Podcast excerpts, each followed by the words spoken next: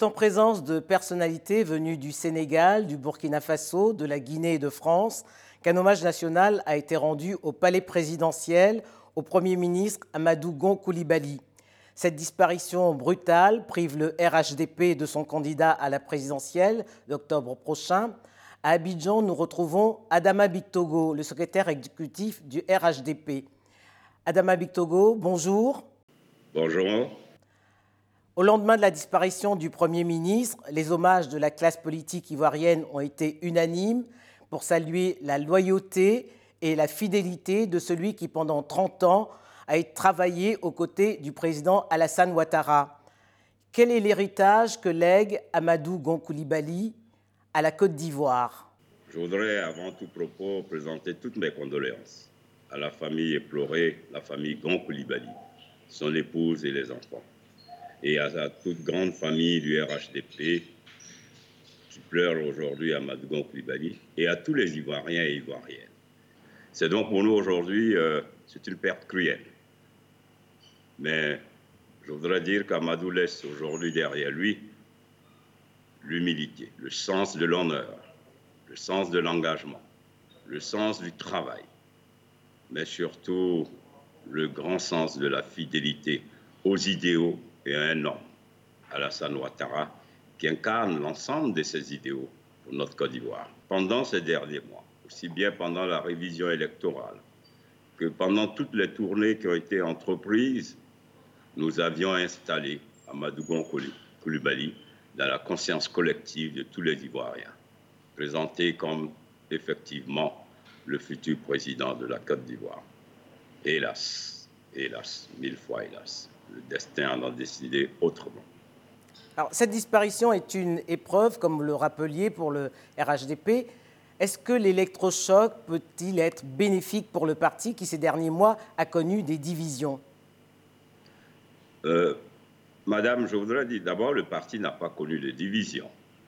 Il y a eu quelques singularités, quelques personnalités euh, qui, à la vérité, n'influencent pas du tout le RHDP. Et je pourrais vous les citer nommément parce que par nature, j'aime pouvoir dire les choses telles qu'elles sont. Le dernier en date qui part, le vice-président Daniel Cablan Duncan, c'est vrai, euh, nous avons du respect pour l'homme, pour le grand serviteur de l'État.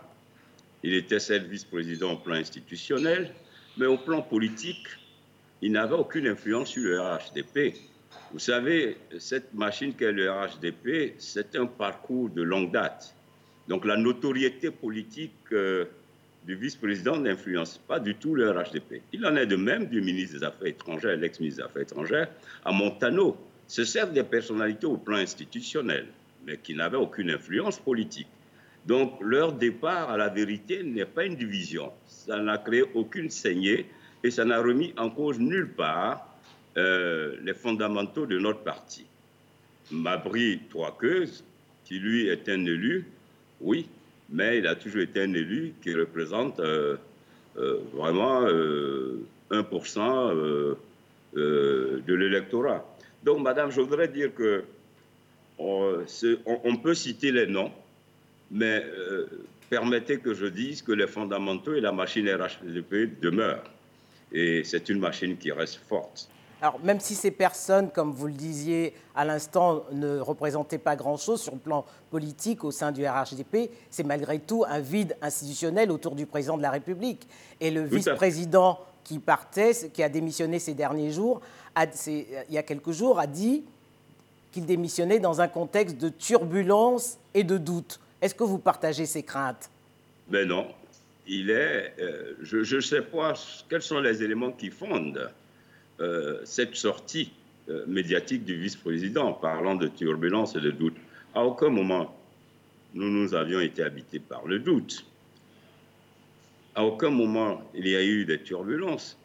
Il y a que des gens avaient des ambitions et qui n'ont pas accepté que le choix de la majorité du parti soit porté sur la personne d'Amadou Gon Ils avaient donc des agendas cachés, ils n'ont pas eu le courage d'affronter euh, Amadou Koulibaly, ils ont donc décidé de s'en aller parce qu'à la vérité, ils n'avaient aucune assise dans le parti. Donc ils n'avaient que le seul choix qui leur restait, devant leur incapacité à s'exprimer, c'était de partir. Maintenant, au plan institutionnel, effectivement, il y a un vide. Il y a le président du Conseil économique qui s'en est allé, il y a le vice-président qui, a démissionné, il y a le Premier ministre qui s'en est allé. Je crois que pour l'heure, nous sommes d'abord portés sur l'accompagnement digne que nous devons apporter à Madougon Koulibaly. Et le président, dans sa dimension de grande responsabilité, homme d'État, prendra les décisions idoines au plan institutionnel dans les jours qui suivent. Et je crois que ce vide sera comblé très rapidement.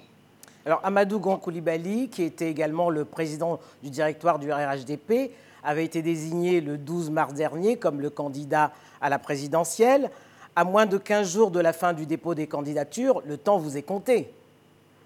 Oui, le temps nous est compté, mais vous le savez, nous sommes un parti structuré. Aujourd'hui, si vous aviez suivi les hommages, nous étions porteurs de messages de la part de la base. Et nous l'avons transmis au président Alassane Ouattara. Il ne fait aucun doute au niveau donc de la base militante de notre parti et d'une bonne partie des sympathisants ivoiriens qui veulent que le RHDP demeure au pouvoir pour pérenniser et poursuivre l'œuvre déjà entamée par le président Alassane Ouattara, naturellement, pour nous, d'une évidence absolue, partagée par la base militante et les sympathisants.